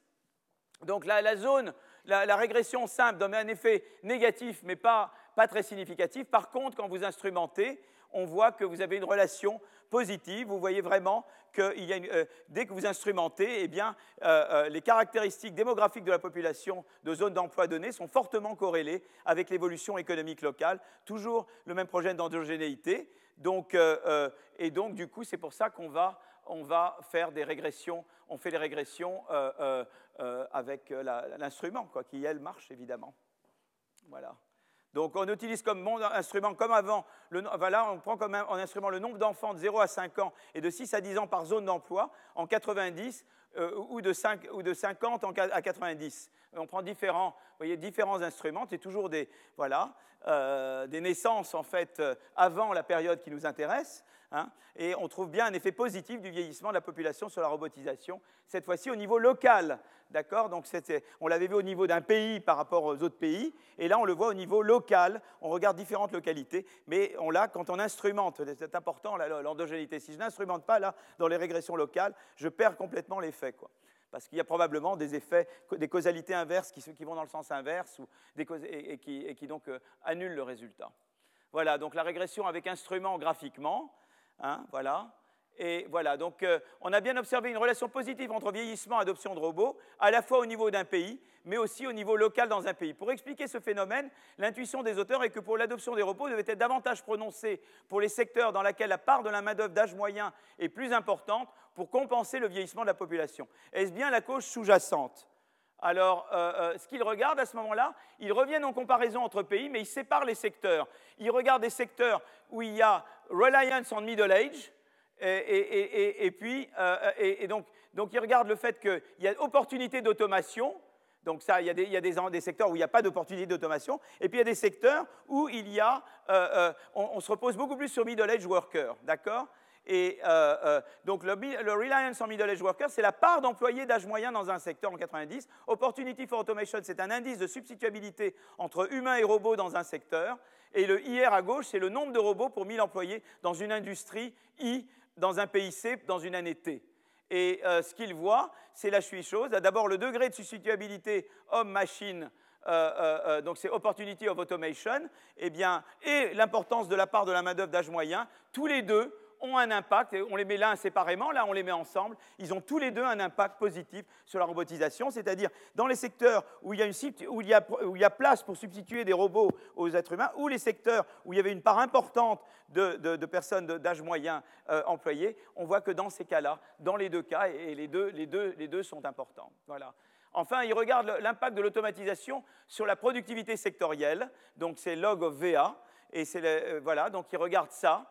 Et ce qu'il voit, c'est que dans une société vieillissante, les secteurs dans lesquels on peut facilement substituer un robot à un individu connaissent des gains de productivité du travail, ce qui permet de soutenir la croissance. Et donc ça explique, revenez, rappelez-vous du début, je m'étais dit il y avait des raisons a priori pour lesquelles le vieillissement ne serait pas bon pour la croissance, parce qu'il y a moins de main-d'œuvre euh, disponible pour faire un certain nombre de tâches qui produisent de la croissance, mais aussi parce que la demande peut-être est moins forte. Eh bien, on voit que, eh euh, euh, il y a en fait le, fait de substituer, évidemment, pousse la productivité, et ça, euh, euh, c'est ça qui explique qu'on n'observe pas une relation négative du vieillissement sur la croissance, parce qu'il y a eu cette correction, notamment par la robotisation. D'accord?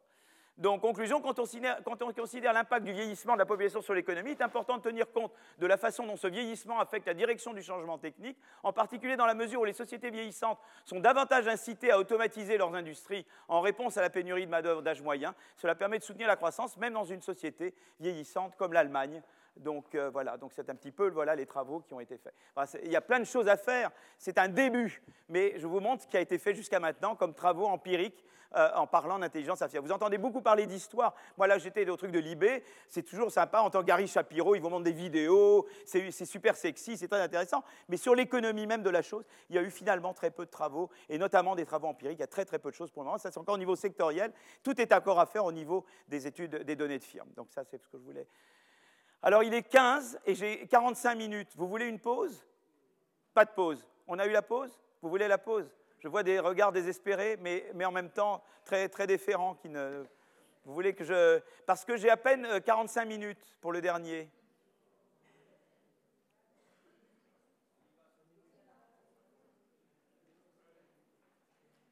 Vous me donnez le... Hein? Bon, allez, vous êtes des anges. Vous êtes des anges. On va aller, on va, on va faire un truc, voilà. Attendez, je, ah non, j'ai fait des bêtises là.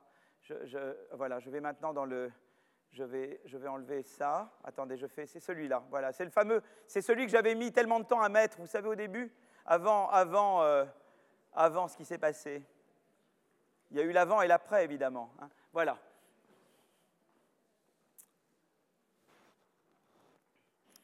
Alors je vais passer maintenant euh, je vais passer maintenant à, euh, l'effet sur les inégalités. Et je ne vais pas vous embêter longtemps avec ça. Euh, en gros, si vous voulez, c'est un exemple où j'avais un a priori, et, quand j'ai travaillé, et, en travaillant, on a, trouvé le contraire de ce qu'on pensait, et on a cru d'abord qu'on avait tort. Donc on a refait, refait, refait, et le même résultat tombait. Donc on s'est dit, notre, notre idée a priori était fausse. Ça, se passe autrement. Euh, donc l'idée, c'est laquelle? Voilà, donc je vais effacer là. Euh, euh, et je vais vous dire quelle était mon idée a priori. Mon idée a priori, c'était de dire, ben, on sait que, si vous voulez, et ça c'est vrai qu'au niveau de l'économie dans son ensemble, on sait que c'est vrai, l'automatisation et l'innovation en général euh, euh, là je parle d'innovation, mais je peux parler d'innovation et de, R&D, mais c'est vrai avec l'automation. L'innovation, en général, on dit que ça aide les gens qualifiés, mais c'est pas bon pour les gens pas qualifiés. Et euh, il y avait notamment une étude, voyez, qui a, montré beaucoup de, ces auteurs, Berman, Bond, Grilikes. C'est Grilikes était un économiste qui était à Harvard, qui est décédé il y a 15 ans. Euh, et c'était l'étude était de 1994. Euh, Jacques Mérès, que vous connaissez probablement, qui est en France, qui était, fait partie du même groupe que Grilliques. Voilà, c'est toute une école de l'innovation, de l'empirique de l'innovation dans les années 80 90, ça a commencé dans les années 80. Et, donc, euh, et, si vous voulez, qu'est-ce qu'ils avaient dit là On a vu qu'il y a eu une augmentation des inégalités de salaire dans les pays développés. Et ce qu'ils ont montré, si vous voulez, c'est que cette augmentation des inégalités de salaire est allée de pair avec ce qu'on appelle une accélération du progrès technique biaisé vers les, vers les, vers les qualifications. Vous voyez ce que je veux dire? C'est que tout d'un coup, il y a eu euh, le progrès technique s'est accéléré, et s'est accéléré d'une manière qui, euh, euh, qui, si vous voulez, met en valeur les qualifiés contre les non qualifiés. Vous voyez ce que je veux dire? C'est ce qu'on un progrès technique biaisé vers les qualifiés. Il on s'est produit à produire des machines qui valorisent, qui augmentent la productivité des qualifiés, mais se substituent aux non qualifiés. Vous voyez ce que je veux dire? Et eux ont montré ça. Quoi. Ils ont vraiment euh, produit le premier papier, après il y a eu d'autres papiers, mais c'est vraiment les premiers qui ont produit une économétrie convaincante, parce qu'il y avait d'autres explications qui disent c'est la libéralisation du commerce, ça joue un petit rôle, mais le rôle essentiel a été joué par, et là il y a un livre de euh, euh, quelqu'un qui s'appelle Helpman, qui va sortir un livre sur commerce et inégalité de salaire, et ce qui est très intéressant, c'est que Helpman arrive à la conclusion que Berman Band avait totalement raison. Même si on regarde les études depuis 1994 jusqu'à maintenant, eh le commerce international par lui-même, c'est un petit effet. Le gros du truc, ça a été cette accélération du progrès technique biaisé. Et en fait, ce qu'ils ont montré, Berman Band et Grilikes, c'est que c'est surtout dans les secteurs qui euh, investissaient en R&D intensivement, ou c'est dans les secteurs qui achetaient disons, du matériel informatique que l'on observait cette euh, accélération des inégalités de salaire entre qualifiés et moins qualifiés. Vous voyez ce que je veux dire? Donc ça, c'est vraiment très important. Et ça reste.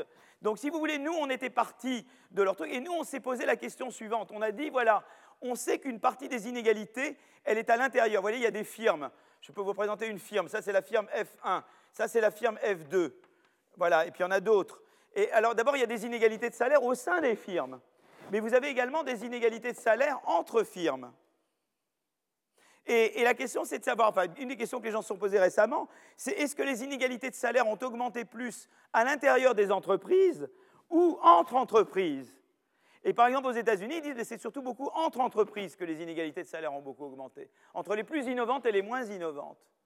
Donc ça, c'est quelque chose d'intéressant. Vous voyez comment, comment, comment cette augmentation générale des inégalités de salaire se ventile entre ce qui est intra-entreprise et inter-entreprise? Donc ça, c'est une question intéressante, voilà. Euh, euh, donc, euh, et, donc, nous, on s'est intéressé ici. Notre point de départ, c'était de dire, ben, on sait qu'il y a eu une, des études par mon copain Bloom avec des co-auteurs divers qui a montré que c'est surtout un, aux États-Unis, entre les entreprises, que les inégalités de salaire ont augmenté. Et nous, on s'est demandé avec mes co-auteurs, et mes co-auteurs, c'était surtout Richard Blandel et Antonin Bergeau, donc je devrais mettre dans le, dans le sens euh, et Griffiths, voilà. Voilà mes trois co-auteurs. Donc Blandel et Griffiths, ils sont, ils sont à, à, Londres, à, l'Institute of Fiscal Studies, et Antonin est mon étudiant. Il, passe sa thèse dans deux semaines. Il est à PSE et au collège. Voilà, un, brillant élément. Euh, euh, et donc, si vous voulez, on s'est dit, ben, on va regarder l'élément interfirme. Eux, ils montrent que, les inégalités ont augmenté entre firmes. Ben, on va dire c'est une explication évidente. Euh, euh, c'est que c'est les firmes innovantes par rapport aux moins innovantes. Celles qui sont innovantes payent mieux que les moins innovantes. Ça paraît évident, d'accord? Et donc voilà. Et, nous, notre idée de départ, c'était de dire, ceux qui vont être payés mieux, c'est surtout les qualifiés. C'est-à-dire, si vous, avez des qualifiés et des pas qualifiés là et là, et nous, notre, préjugé, notre présupposé, pardon, c'était que, fait, le premium à travailler là plutôt que là était plus grand pour les qualifiés que pour les non qualifiés. C'est évident que les qualifiés vont gagner plus que les non qualifiés, mais nous, on pensait que d'autant plus de travailler à, la firme, à, la, firme, qui est innovante, euh, qui est celle-là, et la firme moins innovante qui est celle-là, ben, le premium à travailler dans celle-là est plus. Nous, on pensait qu'il serait plus grand pour les qualifiés, à cause de Bernard Bond Grillikes. Et patatras, qu'est-ce qu'on trouve? On trouve que le premium est plus grand pour les, non, les moins qualifiés. On s'est dit, on a, on, a, on a, eu faux, les régressions, on va les refaire, on va recommencer. Et on recommençait, et on recommençait, et on recommençait, et on trouvait toujours la même chose. On s'est dit, mais bon Dieu, qu'est-ce qui se passe? D'accord? Donc ça, c'est un bon Dieu, qu'est-ce qui se passe, ce papier? Vous voyez? Voilà. C'est un papier qui, est basé, c'est de comprendre un truc qui, nous, qui, nous, qui nous tombe à la figure et qu'on n'attendait pas. D'accord? Donc comme j'ai, euh, je vois plus l'heure parce que j'ai le, projecteur, il est 23, donc j'ai le temps de montrer. Déjà, là, il y, a, un diagramme qui est intéressant, et après on va pouvoir discuter, parce que je veux, que ça soit assez soft, là, cette partie. Hein. Vous avez vraiment été très courageux avec moi, et, voilà, et très patient, à tout point de vue, et, vous m'avez beaucoup soutenu aujourd'hui. J'ai envie de pleurer, mais je ne pleure pas encore, j'attends après un peu. Voilà, bon, on reviendra là-dessus. Je n'ai pas le temps de pleurer, là, je pleurerai après le cours. Bon, alors, le, donc... Euh, euh, donc, qu'est-ce que représente cette courbe? Euh, en, sur le, en abscisse, sur l'horizontale, j'ai le, salaire, le, disons que j'ai le salaire d'un individu par rapport au salaire moyen dans l'économie de ceux qui, ont le même, qui, vivent dans le même lieu, dans le même lieu géographique, et qui ont la même qualification. Donc mettons que Simon et moi, on a la même, euh, voilà, on a, euh, plus qualifié que moi, mais mettons qu'on soit la même qualifié, qu'on a la même qualification, on vit au même endroit, et moi je regarde mon salaire par rapport à celui de Simon, voilà, et de la moyenne des gens qui ont ma qualification dans le même endroit. Donc c'est quelque part mon premium, quoi. Donc, alors il se pourrait que ce soit moi qui suis plus malin que les autres, et que ça n'a rien à voir avec l'entreprise. Or, il se trouve, si c'était le cas, ça serait totalement indépendant des salaires que l'entreprise paye. Si c'était dû uniquement à moi qui suis plus talentueux et rien à voir du tout avec l'entreprise, j'aurais quelque chose de plat là, parce que là, je représente en ordonnée le, le salaire moyen de l'entreprise dans laquelle je suis. Si c'était indépendant de l'entreprise, c'est mon talent qui compte. Il se trouve que peut-être l'entreprise a pris beaucoup moins de gens talentueux, qu'elle, moi, elle m'a, mais mon salaire, c'est moi, quoi. Il y a moi et moi et moi, il n'y a pas l'entreprise. Vous voyez ce que je veux dire Donc, c'était uniquement comme ça, j'aurais une courbe horizontale. Or, vous voyez que nous avons une courbe très, euh, très nettement croissante, c'est-à-dire que le fait que vous soyez dans une entreprise qui paye mieux, est un aspect, est une composante importante du salaire que vous recevez par rapport à d'autres. Ça veut dire que les autres n'ont peut-être pas la chance de travailler dans cette entreprise. Voyez, ça c'était la première chose qui nous a mis la puce à l'oreille. Vous voyez ce que je veux dire Et ça c'est à tout niveau de qualification. J'ai une chance, indépendamment de ma qualification, j'ai une chance de travailler dans une entreprise qui est plus innovante qu'une autre. C'est intéressant. Voilà. Donc on va continuer notre investigation. Hein. Euh, donc euh, voilà. Alors, euh, euh, donc ce qu'on va faire, c'est qu'on ben, va montrer qu'évidemment l'innovation est effectivement un, déterminant des différentiels de salaire entre firmes, pas juste à, l'intérieur des firmes, mais entre firmes, d'accord? Donc avec des données employeurs-employés de, Grande-Bretagne, mais maintenant nous avons de meilleures données en France et nous essayons maintenant de reproduire, puisque nous allons avoir de nouveaux personnes qui travailler avec nous pour nous aider, nous renforcer, on va faire ça sur données françaises. Mais ce qui est très curieux, donc la première chose, c'est qu'on va trouver également, effectivement, que les entreprises plus innovantes payent mieux. Bon, c'est bien, mais ce n'est pas un scoop. Bon, c'est vrai que ça aurait pu être le cas que ce soit plat, mais ça ne l'est pas. Bon. Mais la deuxième chose, et c'est ça le truc surprenant, c'était que le, premium euh, de travailler dans une entreprise plus innovante, ça donne plus à tout le monde. Mais ça donne particulièrement plus aux gens de qualification faible. Et ça, c'était la surprise. Nous pensions que c'était les gens à qualification élevée, et je vais essayer de vous expliquer pourquoi. Mais c'est vraiment une surprise. Il a fallu, il essayer de comprendre qu'est-ce qui se passait, d'accord? Voilà. Donc, euh, euh, euh, donc, je vais, voilà. Donc, je vous avance. Je ne vais pas vous embêter avec ça. Bon, alors, les données qu'on utilise, c'est des données de survey, des, données d'enquête, en fait, sur, les, sur les, salaires et le temps de travail en Angleterre. donc, c'est des enquêtes, donc on ne prend pas tout le monde parce que les enquêtes, on ne peut pas prendre, mais on prend au hasard, voilà. Et c'est tiré au hasard. Donc, euh, et on observe le même individu euh, au cours du temps, d'accord euh, et, on a des données de R&D, donc qui concernent toutes les firmes avec plus de 400 employés, d'accord À nouveau, on les prend au hasard. Et voilà. Alors, donc, au total, on a 150 000 employés et 6 300 firmes, et ça représente à peu près 70% de la R&D en Angleterre, d'accord et après, on peut changer, on peut dire, voilà, cet échantillonnage, je peux le changer, c'est très robuste. Donc, en gros, c'est comme ça. Alors, l'avantage de la France, c'est que là, on peut prendre toutes les firmes. En France, on peut prendre tout le monde. Euh, euh, donc, voilà. Euh, alors, donc, donc, voilà, donc le, fameux H inclut des informations détaillées sur, le, sur, le, sur, les revenus du travail, sur les heures travaillées. donc, on regarde les salaires horaires, hein, on inclut les bonus, etc. Euh, on connaît aussi si c'est homme ou femme, l'âge, euh, le, temps déjà passé dans l'entreprise, qu'on appelle tenure en anglais, euh, l'occupation, etc.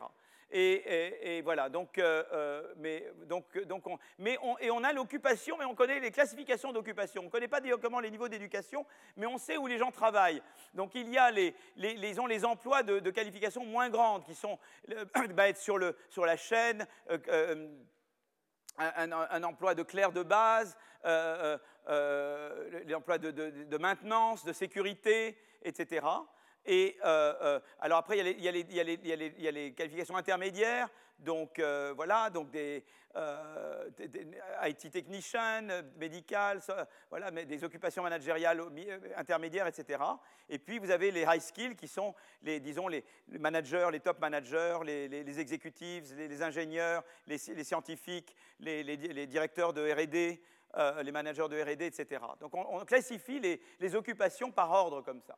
Et euh, donc on voit déjà, ben, on peut regarder les, salaires par, catégorie, évidemment, en termes de salaire horaire, ben, vous voyez que ça regroupe à peu près, c'est-à-dire que plus on monte dans les qualifications, plus les salaires, sont, euh, plus les salaires euh, moyens par heure sont importants, plus, plus, la partie qui repose, disons, qui n'est pas fixe, mais qui repose au mérite, enfin à la performance, disons, est importante, ça c'est le incentive, euh, euh, etc. Et le total, et ça c'est le total, ça c'est le, le, salaire annuel en livres euh, sterling, voilà, qui augmente avec la qualification. Donc voilà, donc en gros, nous, donc, ce qu'on appelle niveau de qualification se reflète quand même assez bien, disons, une série de, de, variables, disons, que, dont on pense qu'elles reflètent effectivement le niveau de qualification. Alors, donc, alors on peut regarder au niveau de l'OCDE que c'est en fait, eh bien, on, voit que, le, disons, au top de la, on, regarde les, 10% les mieux payés, les moins pourcents les, les mieux payés, qu'est-ce qu'on regarde euh, euh, Eh bien, au top, les tops sont payés, le top de ma mesure sont payés 11 euh, fois les moins bien payés en, Grande-Bretagne. On peut regarder, c'est comparable en France, aux États-Unis c'est plus, ça représente 19, c'est moins en France et en Allemagne, et encore moins en Scandinavie. Donc les inégalités de salaire entre les, niveaux de qualification les plus grands et les moins grands voilà, c'est à peu près l'ordre de voilà les ratios dans les différents pays, d'accord? Mais ça va toujours dans la même direction. Hein. Euh, euh, donc on va mesurer l'intensité de recherche. Donc on va avoir une variable qui mesure, je ne vais pas vous embêter avec ça. On va mesurer l'intensité de recherche. Et là, ce que je regarde, c'est à quel niveau je me situe dans la, distribution des logs des salaires. Oubliez le log, c'est pour ceux qui n'aiment pas le log. Mais ça vous donne, donc les gens à, gauche, donc les gens à gauche, c'est les gens les moins bien payés. À droite, c'est les mieux payés et vous vous dites quel est, euh, euh, vous regardez un certain centile et vous regardez un certain niveau de salaire, quelle est, la, part des travailleurs à ce niveau de salaire qui sont dans des firmes qui, euh, qui investissent beaucoup en RD, voyez, par rapport à des firmes qui n'investissent pas. Et vous voyez que plus le niveau de salaire est élevé, plus vous avez une chance, la probabilité est grande que vous êtes employé dans une firme qui fait de la RD. Vous voyez ce que je veux dire? Donc c'est déjà intéressant. Tout ça, on va dans le sens. Hein. J'y vais doucement, doucement, doucement là. Hein. D'accord? C'est comme ça, les travaux empiriques, être très très doucement. Il faut être très patient. Moi, j'étais un théoricien, je disais toujours à mon ami Blandel, mais alors, et cette régression, et alors ça? Me dit, oui, mais toi, tu as une idée en une minute, mais moi, ça me prend un mois à faire la régression, tu vois. Donc, euh, voilà. Donc, on apprend à être patient quand on travaille avec des empiristes. Donc, ça, c'est déjà le premier résultat. Alors là, maintenant, je vous montre une deuxième courbe. Et la deuxième courbe, elle vous montre, elle vous dit, voilà, étant donné le niveau d'intensité de, de RD dans une entreprise, quel est le, salaire que paye l'entreprise? Disons, quel, est, le salaire moyen des travailleurs dans cette entreprise relativement à la moyenne du marché du travail? Et, vous voyez que ça augmente. Plus la firme est intense en RD, plus en moyenne les gens dans la firme sont payés relativement à la moyenne des gens. D'accord? Donc, ça, ça va dans le même sens. Hein. C'est différentes manières de donner de dire que ça va dans la même direction, qu'on paye mieux, les firmes plus innovantes tendent à mieux payer. Voilà. Euh, et alors maintenant, je vais regarder une firme qui fait de la R&D, une firme qui n'en fait pas, euh, et je regarde, euh, et je regarde eh les salaires moyens de la firme par rapport à la moyenne du marché du travail, d'accord? Et, et, en fonction de l'âge de l'employé. Donc, voyez comment d'abord le salaire évolue avec l'âge. Donc, euh, vous voyez, vous augmentez beaucoup jusqu'à 40 ans, après ça tend à décliner un petit peu, ou, voilà. Mais ce qui est intéressant, c'est que c'est le salaire relatif à la, moyenne. Hein. Et, ce qui est intéressant, c'est que vous êtes toujours au-dessus quand vous êtes dans une firme. Donc là, ça va toujours dans l'idée que bah, vous êtes mieux payé dans une firme, vous êtes mieux payé à tous les âges, et c'est à peu près le même profil. Mais le profil est toujours au-dessus quand vous êtes dans une firme plus innovante. Voilà. Hein. vous augmentez plus vite. Quand vous êtes dans un salaire plus innovante, je prends plus l'ascenseur que si je suis dans une firme pas innovante. Donc il y a un aspect firme. C'est toujours cette idée que ce n'est pas uniquement mon mérite à moi, c'est le fait que je suis pris dans une firme. Alors peut-être que c'est mon mérite qui fait que je suis pris dans une firme plus innovante, mais il y a une, composante firme qui est importante. Et alors maintenant, on, donc on régresse d'abord, on regarde, euh, euh, donc d'abord, euh, on, va, régresser les salaires donc d'un individu voyez, dans, voilà, on regarde les salaires d'un individu à une certaine occupation, qui est J, dans un certain marché du travail, euh, euh, dans une firme F au temps T. Et on va le, et on va, le régresser, disons, on va le, euh, sur l'intensité de RD de la firme au temps T. D'accord? Euh, euh, donc c'est ça que nous, et on va mettre toute une série de contrôles, euh, l'emploi dans la firme, la, part des, hommes versus femmes, la part des, gens à temps plein et pas à temps plein, l'âge moyen des travailleurs, depuis combien de temps les travailleurs sont là, tout ça on va le mettre dans les contrôles et on va régresser, on va faire cette régression. Et, et, on voit d'abord donc la chose générale, ça c'est la manière très, ça c'est la manière, disons, très rigoureuse de montrer ce truc-là, mais en régression, euh, euh, on le montre, on voit que, eh bien, avec différentes spécifications, on corrige pour différents effets fixes, mais on voit qu'il y a toujours une corrélation très positive entre, euh, entre la R&D et le salaire. Voilà. Donc ça, c'est la première chose, c'est la première chose qu'on montre. Et alors après, qu'est-ce qu'on regarde? C'est que là, maintenant, on vient dans le résultat le plus intéressant, c'est par, par, qualification, par niveau de qualification. Alors je veux juste qu'on regarde ce, ce diagramme-là. Il est quelle heure là? Ah oui, disons, il n'est que 34. Je vais avoir fini avant. Oh, j'étais trop vite. Ah oui. Oh là là, mais c'est bien parce que comme je ne vous ai pas donné de pause, je, vous donne la pause après. Bon. C'est pour ça que je vais. Hein. Alors là, on regarde des niveaux. Là, on regarde, euh, euh, euh, on regarde des firmes qui sont plus ou moins R&D intensives. Voyez, donc, donc ça, c'est plus je vais à droite, plus c'est l'intensité des R&D, plus la firme est innovante. Et ce qu'on voit, c'est que d'abord, quand la firme est plus innovante, eh bien, la part des travailleurs pas qualifiés qu'elle emploie diminue. Vous voyez, quand une firme est plus innovante, elle emploie moins de gens peu qualifiés elle emploie plus de gens euh, à qualification médiane et plus de gens à qualification supérieure. Donc ça, c'est la première chose que vous pouvez voir. Donc déjà, en termes de composition, on voit que les firmes qui sont les, euh, on voit que les, firmes qui sont les, plus innovantes, elles tendent à employer moins de, euh, de gens pas qualifiés. C'est intéressant, ça va être un élément de notre enquête. Vous savez, là je, suis dans, là, je mène une enquête et j'essaie d'avoir des indices et ça va me mettre une petite graine là pour l'histoire que je vais raconter. C'est quand même intéressant ce fait-là. Donc je le note sur un petit carnet. Je dis tiens, intéressant. Voilà, qu'est-ce qui va se passer? D'accord? Allez, voilà. Et la courbe, c'est celle-là. Vous voyez, ça, ça c'est la grande beauté. Ça, ça c'est le papier. C'est ça le papier. Vous avez compris cette courbe? C'est le papier. Tout le reste, c'est autour de cette courbe. C'est au cours de ce graphique. Ça, c'est la chose qui nous est tombée sur le. C'est la, surprise. C'est-à-dire que là, qu'est-ce que vous regardez? Vous regardez à tous les âges, vous voyez, le, premium, là c'est le, le, wage euh, euh, par rapport au, labor market mean, d'accord? Et, euh, ah non, non, non, c'est pas encore ça, non, non, c'est pas celui-là, c'est le prochain. Non, non, non, désolé, j'étais un peu rapide là. Non, non, c'est pas encore, on n'est pas encore dans le bon là. Non, non, retenez votre souffle, c'est pas encore le bon. Ce qui se ressemble beaucoup, mais c'est pas celui-là. Là, simplement, ce que je regarde, c'est à niveau de, de qualification, avec l'âge, comment ça marche. Et, effectivement, là, on voit qu'avec l'ancienneté, bah, je tends à gagner toujours plus ou moins un peu plus. Peut-être là, un petit peu, je baisse un peu sur la fin, mais je tends à gagner plus, en tout cas jusqu'à 40, etc. Et d'autant plus si je suis high skill. Donc ça, c'est assez, c'est pas surprenant.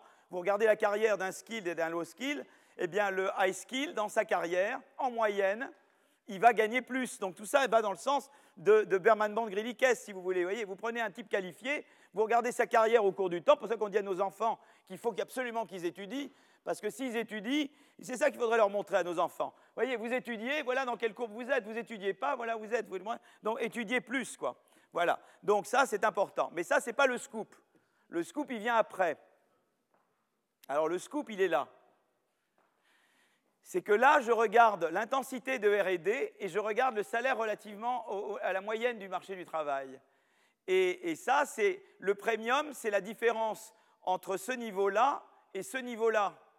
Et vous voyez, donc ça augmente pour tout le monde, toutes ces courbes sont positives. C'est-à-dire que vous preniez des gens dans les qualifications basses, dans les qualifications médianes ou dans les qualifications élevées, et que vous comparez ce qu'ils gagnent entre une firme qui est innovante et pas innovante, à chaque fois, toutes les catégories vont gagner plus dans la firme innovante. Ça, ce n'est pas un scoop. Mais la surprise, c'est ça, c'est que cette courbe-là, elle est beaucoup plus en pente que celle-là. Moi, je pensais que celle-là allait être beaucoup plus en pente que celle-là. Et ça, ça a été la surprise. Ça, c'est sympa. Vous voyez, là, je me suis dit, tiens, là, il y a un truc marrant. La plupart du temps, on montre des choses auxquelles les gens s'attendent. Déjà, c'est pas mal de pouvoir montrer que c'est vrai, quoi. Avec les instruments, les machins, bon, hein, on rame et on rame et on rame. Mais là, ah, on se retrouve avec ce truc. Bon, donc, on se dit, il faut expliquer ça. Alors, on se dit, c'est pas comment je peux réconcilier ça au fait qu'au total, la révolution technologique a profité plus aux skills qu'aux hand skills. C'est ça que je veux comprendre. Au niveau de l'économie tout entière, l'accélération du progrès technique a profité plus aux skills, mais si je regarde un skilled qui est employé dans un, dans un, dans un euh, si je regarde un, travailleur qui est employé dans une firme innovante versus pas innovante, eh bien, il gagne beaucoup plus s'il est low skill que s'il est high skill. Comment je peux réconcilier ces deux faits? C'est ça la question, c'est ça pour ça qu'il y a une énigme. Parce qu'au niveau de l'économie tout entière, les gens qualifiés gagnent plus au progrès que les autres. Et pourtant, on a l'impression que là, ils gagnent moins. Alors, qu'est-ce qui se passe? Ah Alors, et on le voit là, voyez, là, c'est l'interaction, l'interaction voyez, avec skill, avec low skill et medium skill, mais c'est là qu'elle est forte. Voyez, l'effet de la R&D est beaucoup plus fort quand j'ai l'interaction avec low skill. Un petit peu mieux avec middle skill, mais la base, c'est le high skill là-dessus. D'accord Le demi, c'est pour middle skill et low skill. Donc si par rapport à high skill, je descends à low skill, j'augmente de beaucoup l'avantage à être dans une firme plus innovante et j'augmente un petit peu, mais un peu moins si, je vais de, high skill à middle skill. D'accord? Et l'idée, c'est que, euh, donc, euh, euh, donc c'est intéressant. Si je vais, si je, bouge, disons, d'un écart, ce qu'on appelle one standard deviation, je ne sais pas comment on le dit ça en français. Simon, comment on le dit? Un écart type d'une unité Hein, euh, euh, dans la distribution des, intensités en RD, d'accord Et eh bien ça donne une augmentation de salaire de 2,3 pour les salaires pour les, pour les travailleurs dans les low skills, et ça n'a pratiquement pas d'effet sur les travailleurs high skills. Alors on veut comprendre, on veut comprendre qu'est-ce qui se passe, pourquoi il y a cette différence. D'accord Et c'est robuste à plein de choses. On peut mettre plein, plein de tests de robustesse. On enlève le secteur financier, on garde seulement les firmes innovantes, on, regarde différentes formes fonctionnelles, euh, euh, d'autres mesures de qualification. On peut faire plein, plein, plein de différences. C'est robuste, robuste, robuste. Et l'idée, est la suivante. C'est en fait, je vais vous raconter l'histoire. Évidemment, je ne vais pas vous montrer ces trucs horribles. Euh, d'accord? Donc, l'idée est la suivante. Je vous la raconte en m'asseyant sur la table. Voilà. Donc, je vais m'asseoir sur la table et je vais vous raconter les modèles. Voilà. L'idée est la suivante, ou pas que je tombe, euh, c'est que en fait, eh bien, euh, euh, les firmes plus innovantes, ce qu'elles font, c'est qu'elles ne, gardent, elles ne gardent que quelques personnes qui ont low skill. Et beaucoup elles ne gardent pas. Et on a vu tout à l'heure qu'il y en avait moins employés par elles. Donc elles font ce qu'on appelle de l'outsourcing. Elles, elles, elles, délèguent, elles délocalisent, enfin elles délèguent à d'autres firmes les tâches de maintenance, etc. Mais elles gardent quelques personnes qui ont low skill, mais avec qui elles ont confiance. Mais c'est low skill parce que typiquement ce qui se passe, c'est que dans les firmes plus innovantes, la complémentarité augmente entre la personne high skill et moins high skill. Vous comprenez? Et donc, on peut être low skill si on s'occupe de maintenance et qu'on met le feu à, un laboratoire. Bah, c'est très embêtant, vous comprenez? C'est toujours embêtant de mettre le feu quelque part. Hein. Et, mais c'est très embêtant quand on a un Et donc, si vous voulez, il y a l'idée que, en fait, dans des firmes plus innovantes, elles sont plus innovantes. Et ce qui augmente également, c'est la complémentarité entre les, tâches high skill et les tâches low skill dans l'entreprise. J'ai besoin, si j'ai un low skill, il doit être hyper bon, quoi. Il doit être bon sur d'autres dimensions, qui ne sont peut-être pas les dimensions du cursus universitaire. Il doit être hyper efficace, quoi. Je veux la personne la plus efficace dans les tâches que je garde. Et donc, je suis prêt à payer beaucoup pour ça. Et, la différence est importante parce que euh, si je n'ai pas, ça fait, tout ce que le travail fait par ailleurs dans l'entreprise est mis à mal. Quoi. Donc, le manque à gagner est énorme si je n'ai pas la personne vraiment efficace. C'est ça l'idée.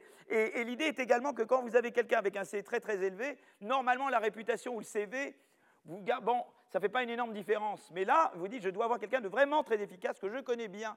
Et ça fait une énorme différence.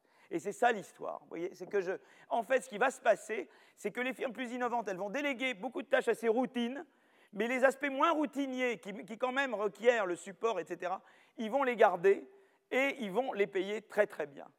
Alors, ils vont les payer très bien parce qu'ils ont besoin d'eux, parce qu'ils dépendent d'eux, ça peut être aussi parce que c'est n'est pas sain dans une entreprise d'avoir des inégalités trop grandes également. Hein. Donc euh, là, on dit, voilà, il y, a une culture de l'entreprise et tout le monde doit sentir qu'il est copropriétaire de l'entreprise. Donc il y, a la culture de l'entreprise. Mais il y a une série de raisons qui fait que vous leur donnez ce qu'on appelle un, un super salaire d'efficience.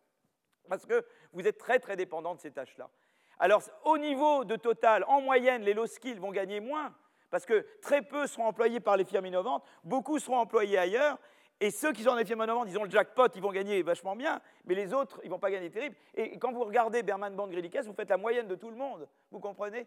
Donc c'est pour ça qu'au total, ça bénéficie plus aux skills qu'en skills, mais les hand skills qui restent dans les firmes qualifiées, ils ont un super bonus. Voilà, voilà ce qui se passe. Et alors après, donc ça c'est le modèle, c'est l'histoire. Et après, ce qu'on essaie de faire, c'est de tester des faits qui étaient compatibles avec cette histoire-là. D'accord? On est au milieu de ça, pour vous dire la vérité. On a regardé certaines choses, et il y a encore d'autres choses qu'on va regarder. Mais on est à ce point-là de l'enquête. L'enquête n'est pas terminée encore, voyez? Je vous donne une recherche qui est en progrès. Hein? Voilà. J'espère que c'est progrès et pas régression.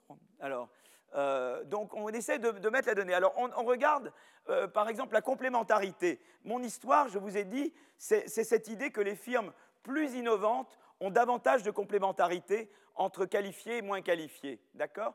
Alors on va regarder des données de, US Department of Labor qui s'appelle euh, Occupational Information Network.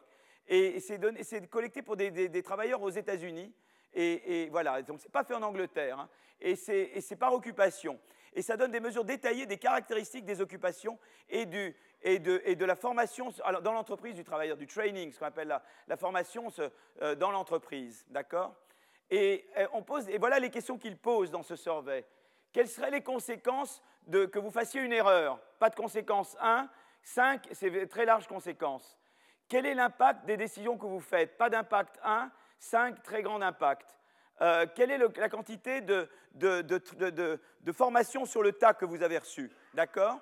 Euh, euh, Etc. Pas ou beaucoup ou, beaucoup d'années.